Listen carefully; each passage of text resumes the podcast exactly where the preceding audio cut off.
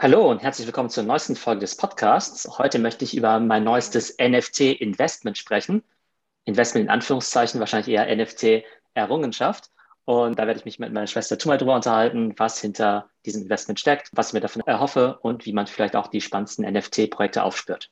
Hey Tumal. Hey Theo. Also, ich habe ja gesehen, du hast jetzt diesen Pinguin gepostet und neulich war es doch noch ein Löwe. Erzähl mir doch mal, was es damit auf sich hat. Wieso ist jetzt ein Pinguin und ja, was hast du dafür bezahlt? Was ist das für ein Projekt? Also grundsätzlich geht es ja um diese NFT-Projekte, wo man ja jetzt ja immer diese Profilbilder hat. Ne? Also ähnlich wie bei den CryptoPunks, die wir schon öfters erwähnt hatten, gibt es dann oftmals ja 10.000 verschiedene Charaktere, die man sich dann eben auf der Blockchain kaufen kann. Und die Idee ist ja einerseits, dass man darauf spekuliert, dass die im Wert steigen, dass man die vielleicht auch als Profilbild dann eben benutzt benutzt, um quasi diesem Club zugehörig zu sein und dass man vielleicht als Clubmitglied dann vielleicht auch noch irgendwelche coolen Privilegien später bekommt, wie dass man zum Beispiel Zugriff auf irgendwelche exklusiven Produkte oder Inhalte hat. Und ich ärgere mich ja immer total, dass ich ja sowohl die CryptoPunks als auch die Board Apes, also den Board Ape Yacht Club, verpasst habe. Ich habe ja immer so ein bisschen damit geliebäugelt, selbst zu einem relativ hohen Kurs noch einzusteigen. Da können wir gleich, gleich nochmal drüber sprechen, wo die irgendwie aktuell stehen. Aber da habe ich immer ein bisschen bereut, dass ich da nicht zugeschlagen habe. Und jetzt sprießen halt die ganze Zeit irgendwelche anderen solchen Clubs aus dem Boden. Und viele davon werden totaler Quatsch sein und gegen Null gehen. Und manche davon werden vielleicht dann ähnlich spannend werden wie die Board Apes oder wie die CryptoPunks. Und dann habe ich den Lazy Lion gekauft. Ich glaube, das ist ein ganz nettes Projekt, ist aber jetzt noch nicht so stark im Wachsen. Das Neue, was ich gekauft habe, ist ein Pinguin. Pudgy Penguin heißen die. Also ich glaube, so ein bisschen so dicke Pinguine. Comic-Pinguine mit unterschiedlichen Frisuren, Accessoires und Sonnenbrillen. Damit habe ich jetzt meine letzten Tage verbracht und auch einiges an Geld ausgegeben. Ja, und äh, wie viel jetzt genau? Also für wie viel kriegt man jetzt so ein Pinguin? Ich finde den ja wirklich ganz süß, aber über welche Summen spricht man denn hier? Genau, also bei den Pinguinen gibt es 8.888 Stück. Man spricht immer vom sogenannten Floor. Also Floor bedeutet immer der billigste Pinguin, ja. Genauso wie man vom Floor Punk spricht oder vom Floor Ape spricht man eben auch vom Floor Penguin. Also ist einfach so ein Slang-Begriff in dieser Kryptoszene. Und tatsächlich habe ich über 5000 Dollar für diesen Pinguin bezahlt. Das waren 1,6 äh, ETH, ähm, also war vor ein paar Tagen. Und jetzt habe ich aber gesehen, dass dieser Penguin Floor schon bei über 2,1 ETH ist, also bei über 7300 Dollar. Das heißt, so gesehen könnte ich jetzt innerhalb nach zwei Tagen das Ding schon zu, weiß nicht, 2000 Dollar Gewinn fast wieder verkaufen. Okay, das nenne ich ja mal eine Gewinnspanne in zwei Tagen verdient. Was steckt denn da jetzt dahinter? Du hast gesagt, vielleicht sowas wie ein Club ist, es sind äh, Versprechungen, dass man danach irgendwelche Privilegien haben kann. Vielleicht kannst du mal beschreiben, äh, was jetzt die äh, Versprechungen sozusagen hinter CryptoPunks sind zwischen den Lazy Lions, dem Yachtclub und äh, den Penguins. Also ist das dann so etwas wie eine Eintrittskarte, die man sich da kauft und gar nicht nur dieser Avatar oder was hat es damit auf sich? Genau, also bei den CryptoPunks war es unter anderem so, dass wenn du eben Besitzer von einem Punk warst, dann hat eben diese Firma Lava Labs, die die Punks entwickelt hat, die haben dann ein neues NFT rausgebracht, das heißt Meebits. Und jeder Punk-Besitzer hat quasi einen von diesen Meebits äh, umsonst bekommen. Das sind wie so kleine 3D-Figuren oder sowas. Ne? Die sehen eigentlich auch ganz witzig aus. Viele von diesen Meebits, die sind mittlerweile auch schon Zehntausende von Dollar wert. Also es kann halt sein, dass du vielleicht für den Punk für 100 Dollar gekauft hast. Jetzt ist der Punk an sich vielleicht vielleicht schon 200.000 Dollar wert. Und du hast jetzt quasi auch noch diesen anderen NFT umsonst bekommen, der jetzt vielleicht auch schon irgendwie Zehntausende von Dollar wert ist. Ne? Und wenn das natürlich so eine Entwicklung nimmt bei solchen Projekten, dann ist natürlich extrem spannend. In der Fashion-Szene gibt es ja auch immer Kollaborationen, wo du sagst, Louis Vuitton plus, keine Ahnung, äh, irgendeine andere Marke oder sowas, ja. Und jetzt gibt es eben auch viele Brands, die quasi auch versuchen, eine Kollaboration zu machen mit diesen NFT-Projekten, so dass du es halt irgendwie theoretisch es morgen irgendwie eine Crypto-Punk-Klamottenlinie geben könnte. Oder diese Digital Fashion Company, über die wir ja schon mal gesprochen haben, diese Artefakt, die haben ja quasi diese Customized Sneaker rausgebracht für Crypto-Punks, wo du nur als der Token-Inhaber von einem bestimmten Punk genau diesen einen Sneaker bekommst. Das heißt, es gibt 10.000 verschiedene Sneaker und wenn du halt genau diesen Punk-Token hast, dann kommst du da eben rein. Oder dann kannst du eben diesen Sneaker bekommen. Bei diesem Board Ape Yacht Club, das sind ja echt so ganz lustig aussehende ähm, ja, Affen, da ist es so, dass du halt in der virtuellen Welt Mitglied von diesem Yachtclub bist. Und als Mitglied vom Yachtclub kannst du eben auch noch einen Hund mitbringen. Ja? Und dann gab es halt irgendwann so einen NFT-Job, wo halt quasi jeder Besitzer halt von diesen Affen quasi auch das Recht hatte, sehr, sehr günstig eben so einen Hund eben zu kaufen für, keine Ahnung, 100 Dollar oder sowas. Mhm. Und diese Hunde sind mittlerweile auch schon zwischen 5.000 und 20.000 Dollar wert irgendwie, ja.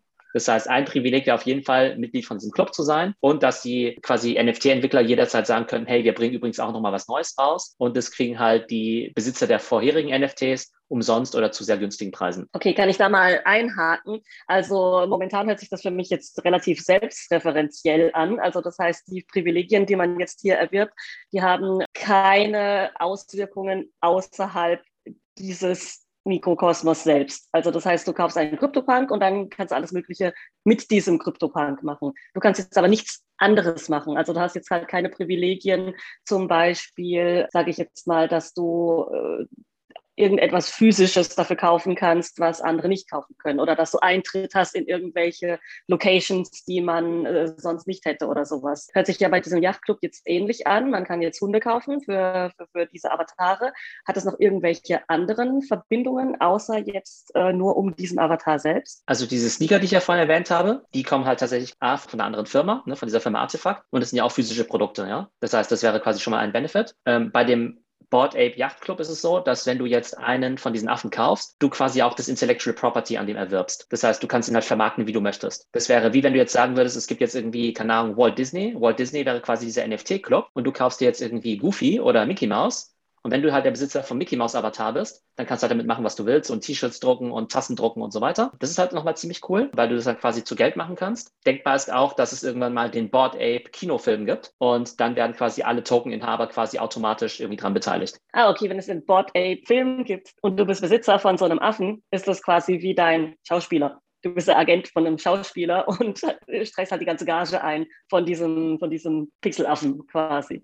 Genau, und das Coole ist halt auch, dass du da nicht irgendwie hingehen musst und sagen musst, ja, Moment mal, wie viel hat denn der Film eingespielt? Und ich habe hier doch drei Affen, ich hätte jetzt irgendwie gerne irgendwie dreimal 10.000 irgendwie von dem Film, sondern sowas wird halt über diese Smart Contracts halt automatisch quasi abgewickelt. Für diesen hypothetischen Film, den es ja noch nicht gibt, ja, würden quasi die Einnahmen quasi in so einen Treasury fließen, also in so eine Art Pool. Und dann würde es halt irgendwie automatisch dann verteilt werden an alle Tokeninhaber. Und das ist halt schon ziemlich spannend, weil im Prinzip halt diese Clubs dann halt im Prinzip auch wie so Investmentgemeinschaften sind, wo man halt einmal dran profitiert, dass der Token, der Affe an sich irgendwie im Wert steigt, dass du vielleicht noch diesen Hund bekommst, aber dass vielleicht auch alles andere, was aus diesem Projekt irgendwie entstehen könnte, dann eben auch nochmal Geld abwirft. Und mittlerweile siehst du schon in der realen Welt, siehst du zum Teil schon Graffitis von CryptoPunks oder von Affen, halt an irgendwelchen Wänden in New York oder so. Und es gibt mittlerweile schon Ausstellungen, wo halt quasi diese Affen auch ausgestellt werden. Also die sind halt quasi in dieser Subkultur schon ziemlich ja, beliebt. Und ich kann mir schon vorstellen, dass die irgendwann so Mainstream werden, wie, keine Ahnung, wie die Simpsons oder wie South Park oder so. Ja, und was hat es jetzt mit den äh, Löwen und mit den Pinguinen auf sich? Was steckt da dahinter? Also bei den Löwen, da weiß ich es auch nicht so genau, aber da wird es wohl auch irgendwie sowas geben, dass du an irgendwelchen ja, Royalties oder Lizenzgebühren oder so beteiligt wirst. Und bei den Pinguinen gibt es erstmal gar kein Projekt. Also das ist jetzt nur der Pinguin, ja. Also es gibt ja einige von diesen Projekten, die wollen sich natürlich gut verkaufen und dann schreiben die eine riesige Roadmap und sagen, hey, ähm, wir haben dies und das und jenes vor und wir machen ein Computerspiel draus und bla bla bla bla, um halt auch die Leute natürlich zu motivieren, halt diesen Token zu kaufen, ja, diese NFTs. Die einzige Beschreibung bei diesen Pinguinen ist es 8888 süße Pinguine, die im Schnee rumtollen und auf der Ethereum-Blockchain rumrutschen oder sowas, ja, frei übersetzt. Also da gibt es noch gar kein Versprechen. Das heißt, so gesehen ist es halt relativ spekulativ, weil sozusagen der Value jetzt nur darin besteht, dass du glaubst, dass es halt so ein Sammlerstück ist. Genau, und dass du natürlich hoffst, dass die Entwickler klug genug sind, um zu sehen, Mensch, das scheint ja ganz gut anzukommen. Jetzt müssten wir da halt ein Computerspiel draus machen oder einen Film oder sonst was. Und wie bist du jetzt auf diese Pinguine gestoßen? Wie gesagt, es gibt Augenblick sehr viele von diesen Projekten. Und es ist halt sehr schwierig, jetzt quasi den Quatsch von den guten Projekten zu unterscheiden, ja. Also kann auch sein, dass die Pinguine und die Lazy Lions am Ende auch totaler Quatsch sind, ja. Aber jetzt Klar, gibt's halt hört sich ja auch erstmal alles gleich an, also gleich ja, quatschig. Jetzt gibt es irgendwelche Wölfe, es gibt irgendwelche Ninjas, jetzt gibt es irgendwie Koala-Bären, Pandas, es gibt jetzt äh, Baby-Crypto-Punks oder sowas, ja, die quasi nichts mit den echten Crypto-Punks zu tun haben, aber einfach so aussehen wie die Crypto-Punks, nur halt quasi in jung. Also gibt es total viel, ja. Und im Prinzip könnten wir beide jetzt auch irgendwie so einen NFT-Club jetzt machen und sagen, ja, 10.000. Das bei mir ja? jetzt auch schon die ganze Zeit so, äh, welches Viech nehmen wir denn? Pandas, ja. Koalas ja. oder keine Ahnung. Oder wir könnten jetzt irgendwie, keine Ahnung, den äh, Outrageous Octopus oder sowas ja, machen. Und dann machen wir irgendwie so einen Octopus-Club. Wäre irgendwie alles möglich. Tatsächlich ist es ja relativ transparent, wie viele das eben kaufen und wie die Preise dann eben auch steigen. Ja? Und das könnte natürlich trotzdem noch eine Riesenbubble sein, aber zumindest siehst du halt irgendwie schon, okay, da gibt es halt tatsächlich Leute, die halt so viel Geld dafür zahlen. Dann siehst du halt natürlich bei diesen Krypto-Influencern, wer halt auch das jetzt quasi als Profilbild irgendwie nimmt. Dann kann es halt äh, sein, dass irgendwie Leute, die früher vielleicht einen Crypto-Punk hatten, dass sie jetzt vielleicht einen Pinguin haben oder Leute, die früher gar nichts haben, von denen du aber weißt, dass die Ahnung haben, dass die vielleicht jetzt einen Pinguin haben. Und ich hatte es irgendwie schon ein bisschen länger verfolgt. Und tatsächlich, ich will nicht sagen, es hat den Ausschlag gegeben, aber ich folge ja diesem Fedor Holz auf Twitter und ist halt einer der besten Pokerspieler aller Zeiten, ja. Also ist ein Deutscher, 25 Jahre alt, der hat schon 40 oder 50 Millionen irgendwie mit Poker verdient. Und den finde ich einfach ziemlich cool. Nicht schlecht, ja. Und der hat sich dann quasi jetzt auch so einen relativ seltenen Pinguin gekauft und auch als Profilbild gemacht. Ist halt echt eine schon sehr bizarre Subkultur. Das musst du dir so vorstellen.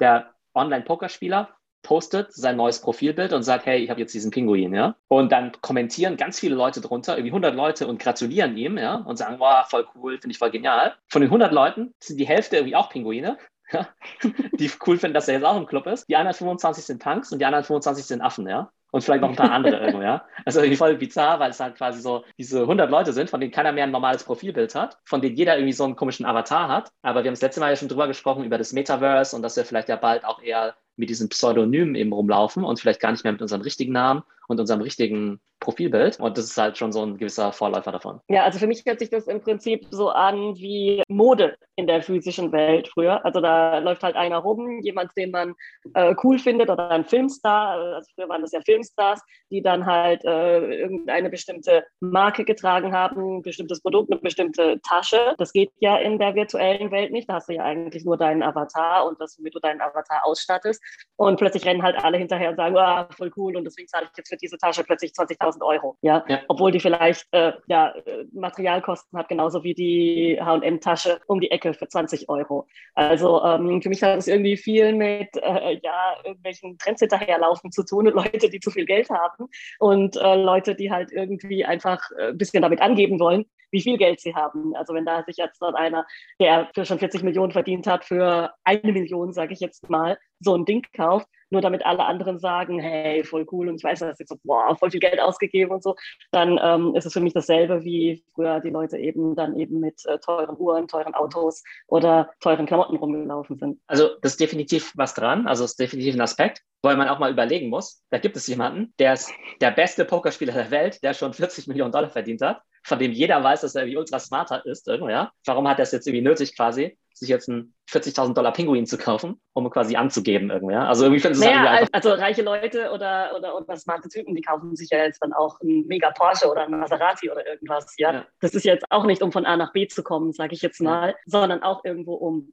anzugeben sage ich ja. jetzt mal. Ja, und äh, oder auch als Invest, weil solche Autos äh, früher, die, die haben ja dann auch in, die gewinnen ja auch an Wert. Also so ein Porsche ist ja auch ein Investment. Wenn du den in der Garage stehen hast, der nutzt sich ja nicht einfach nur ab, sondern der äh, steigt ja auch im Wert. Und hier ist es ja offensichtlich was ähnliches, wobei hier natürlich eher die Gefahr besteht, dass der nächste virtuelle Hype kommt, dass plötzlich alle äh, Crypto-Punks out sind in zwei Jahren, niemand mehr die haben will. Da ist es ja dann tatsächlich nicht so, dass dann irgendwas Physisches an Wert tatsächlich noch da ist, sondern das ist ja rein psychologisch. Diese Preisgestaltung richtet sich ja jetzt rein nach der Nachfrage. Und wenn die dann plötzlich weg ist, dann ist halt kein Materialwert mehr da im Vergleich zu physischen Gegenständen.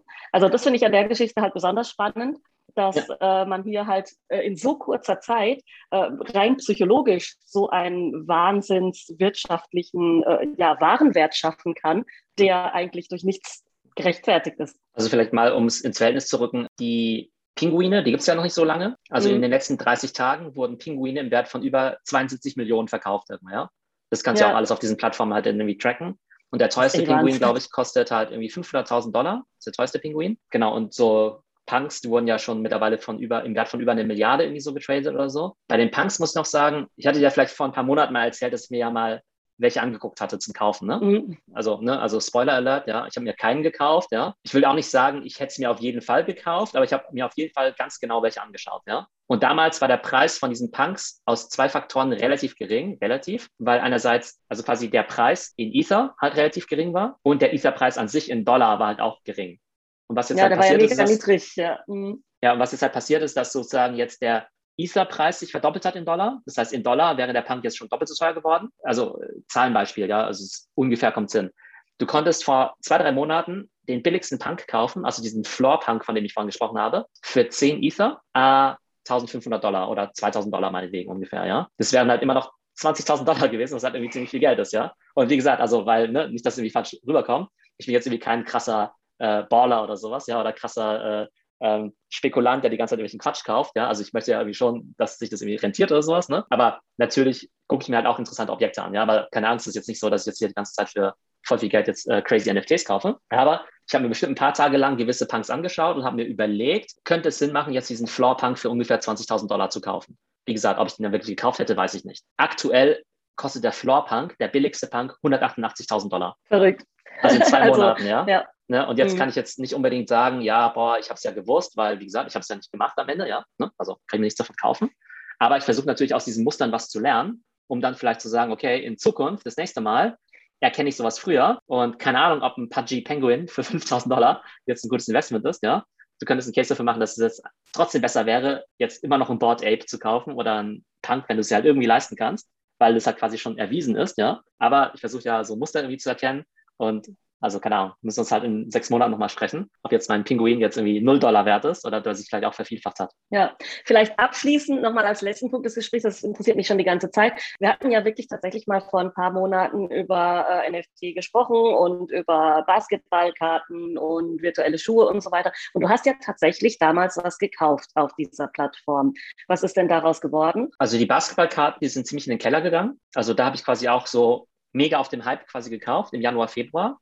Und ehrlich gesagt habe ich dann gedacht, als es dann runterging, dass der ganze NFT-Markt quasi irgendwie abstürzt. Ja? Tatsächlich ist NBA Top Shot halt relativ stark zurückgegangen. Das ist immer noch relevant, mhm. aber halt schon stark runter. Aber ich habe halt damals nicht mit diesen Punks gerechnet. Ja? Das heißt, ich hätte quasi damals für dasselbe Geld, wie ich halt in diese Basketballkarten investiert hätte, hätte ich locker, hätte ich damals locker einen coolen Punk kaufen können. Also der heute definitiv 200.000 Dollar wert wäre oder sowas, ne? Okay, weiß man halt nicht, ne? Lernst halt Hätte aber zu. auch mit den Basketballkarten passieren können. Also das war ja nicht absehbar. Mm, Jein, also bei den Punks, da weißt du halt, es gibt halt nur 10.000 davon und jeder davon ist unique. Und bei den Basketballkarten gibt es halt in Summe halt schon Hunderttausende von Karten oder sowas. Und selbst von der gleichen Karte gibt es quasi nochmal 5.000 Exemplare. Das heißt, die sehen irgendwie gleich aus und da gibt es halt Nummer durchnummeriert, Nummer 1, 2, 3, 4, 5 oder sowas. Ne? Das heißt, da weiß man schon, die sind nicht so selten. Ja? Daraus lernt man irgendwie schon, dass einfach, wenn die Stückzahl von vornherein schon stärker limitiert ist, dass es halt total wichtig ist. Das ist halt ein Learning für mich. Und dass die Basketballkarten so gesehen auch keinen Nutzen haben, abgesehen von Sammeln. Aber klar, es gibt echte Basketballkarten, die sind Millionen von Dollar wert, ja. Also kann ja auch ja, wertvoll eben, sein. Also aber da kommt halt nicht dieses Ding rein, dass du sagst, ähm, ich nehme es als mein Profilbild, als Metaverse-Avatar oder ich bin jetzt Mitglied von einem Club und so weiter. Ne? Das heißt, diese ganzen Kriterien erfüllen halt diese Basketballkarten nicht. Genauso wenig jetzt auch wie die traditionelle digitale Kunst, wo du sagst, okay, ist halt ein cooles Bild von einem Künstler. Das wäre dann auch eher wie normale Kunst, aber erfüllt halt nicht diesen ganzen, ich bin Mitglied in diesem Insider-Club-Gedanken und so weiter. Wobei, was wir vielleicht noch am Ende noch drüber sprechen sollten, sind äh, diese digitalen Steine, diese Rocks. das hast du mir gezeigt. Also hallo, ja, wie viel kosten die? Also das ist ja wirklich, äh, das ist ja so ein 2D-Bild, äh, das kann ich sogar malen. Ja, also das könnte ich sogar digital malen. Das ist ja wirklich eine Skizze, ein, ein noch viel mehr basic als diese CryptoPunks, die meiner Meinung nach auch schon nur aus Pixeln bestehen. Ähm, was kostet so ein Bild von so einem Stein und warum? Also das ist halt echt so das Absurdeste, ja. Das ist halt echt wie so ein Fels, ja. Das heißt irgendwie Ethereum Rock oder sowas, ja. Und das mhm. sind halt irgendwie 100 Comic-Steine, also wie halt so Felsen, wie bei so Steinzeitmenschen, ja. 100 Steine, die sehen alle von der Form her gleich aus und haben halt so ein bisschen unterschiedliche Schattierungen.